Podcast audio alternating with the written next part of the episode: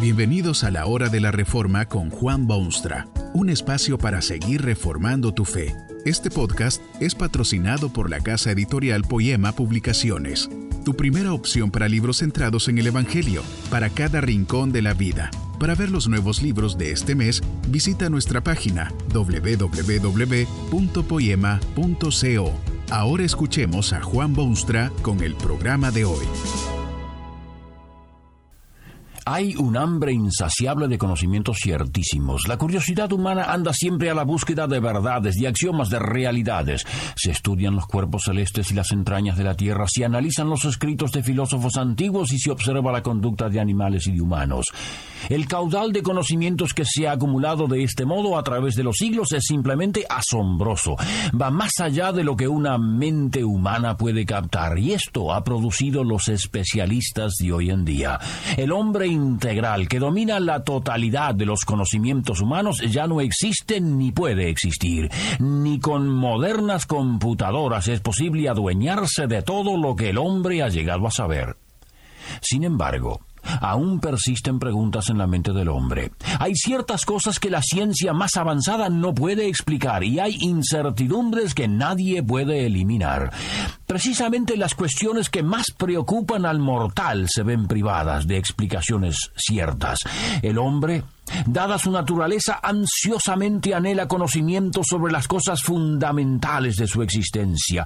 Quiere saber la verdad con respecto a sí mismo y con respecto a la naturaleza que lo rodea y con respecto a Dios. En todas partes del mundo y en todos los tiempos hay las inquietantes preguntas que reclaman certeza.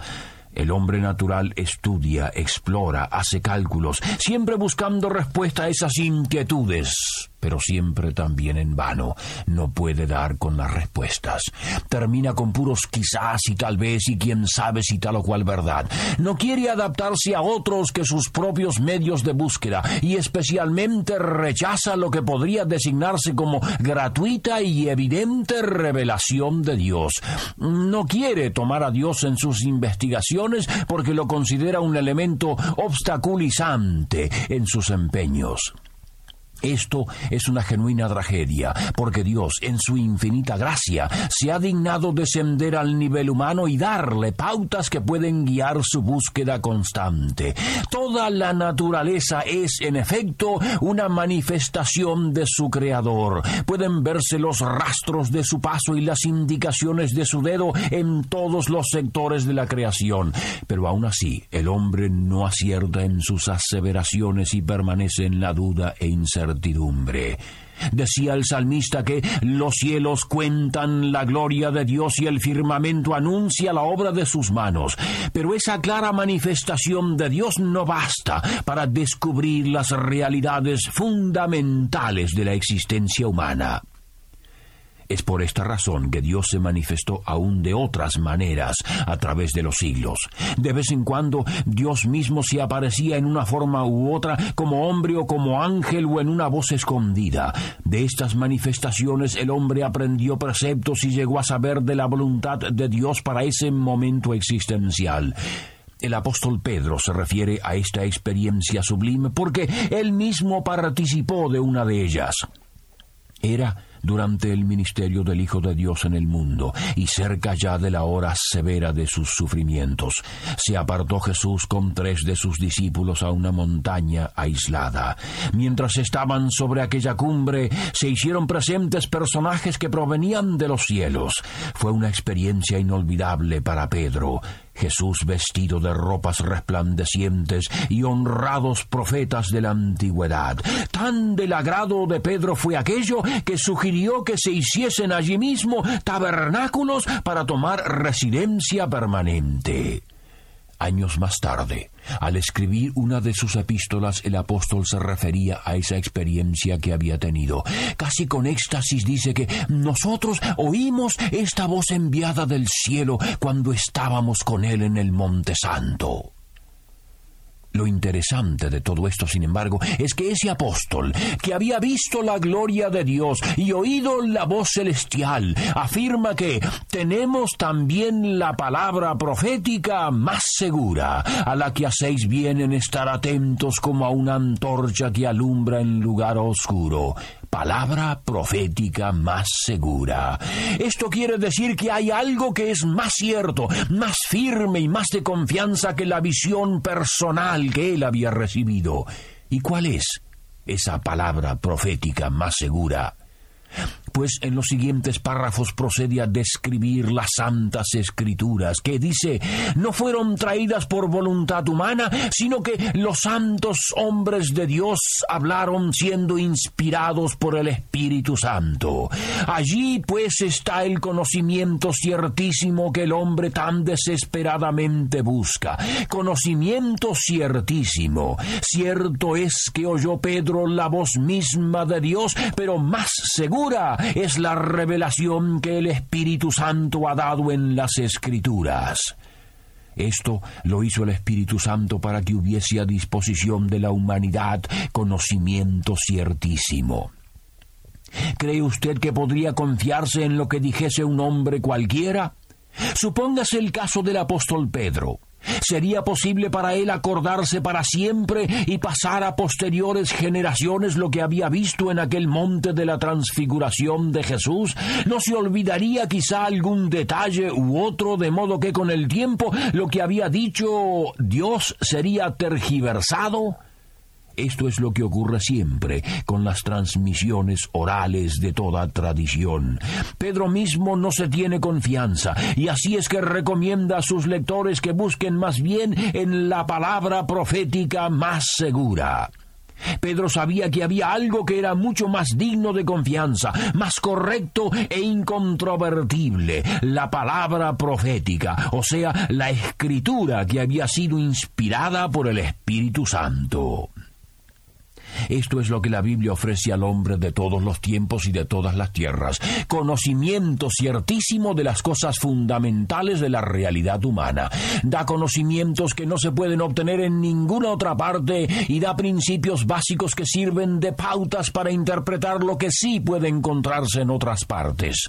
Un teólogo decía que las escrituras vienen a ser como un lente con el cual se observa la naturaleza y las cosas visibles, lente que permite ver las cosas como deben ser vistas y no con las distorsiones que nacen de la vista nublada del hombre.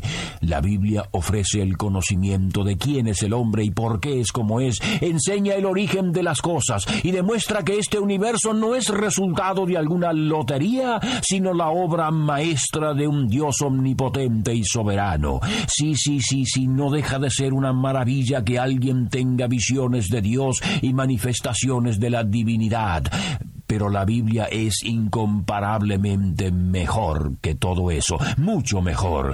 Si usted oyese hoy la voz de Jesucristo, mañana esa voz ya no estaría. En las Escrituras, sin embargo, tiene usted un testimonio permanente de lo que es Jesús y lo que dijo y lo que ofrece y lo que se debe hacer con él. No siempre es fácil entender eso de la inspiración de las escrituras.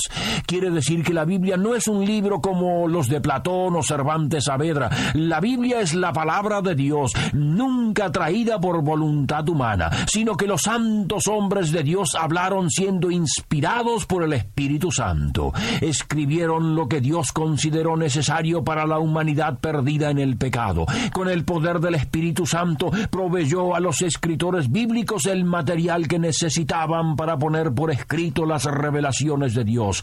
Lo que escribieron no fueron meramente sus opiniones ilustradas o sus relatos personales o sus propias ideas, sino que fueron en todo sentido las cosas que Dios quería revelar a sus criaturas. El apóstol Pedro deja esto bien sentado y claro cuando dice que nunca la profecía fue traída por voluntad humana, sino que los santos hombres de Dios hablaron siendo inspirados por el Espíritu Santo.